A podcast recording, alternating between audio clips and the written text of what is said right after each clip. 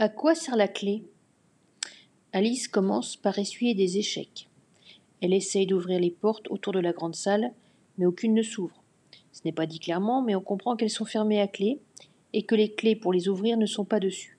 Sinon, Alice aurait essayé. C'est alors qu'elle aperçoit une clé d'or sur la table en verre. Manque de chance, cette clé n'ouvre pas les portes. Avec cette clé, Alice ne peut rien. Moralité, ce n'est pas parce qu'on a une clé qu'on a du pouvoir. La clé ouvre des perspectives. La clé d'or ne convient à aucune serrure. Il faut se rendre à l'évidence, elle n'est pas un gage de pouvoir. Ici, on est loin du Moyen Âge qui considérait que les plus belles clés étaient un symbole de pouvoir. On se demande bien à quoi cette clé va pouvoir servir.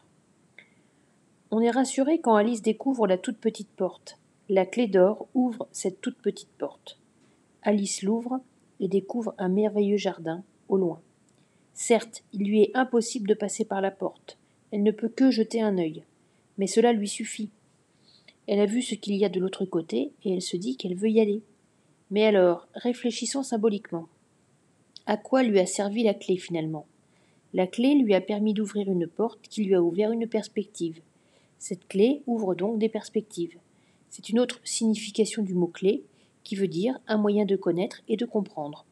La clé d'or permet de faire connaître à Alice les arcanes du pays des merveilles. Cette clé est peut-être la clé.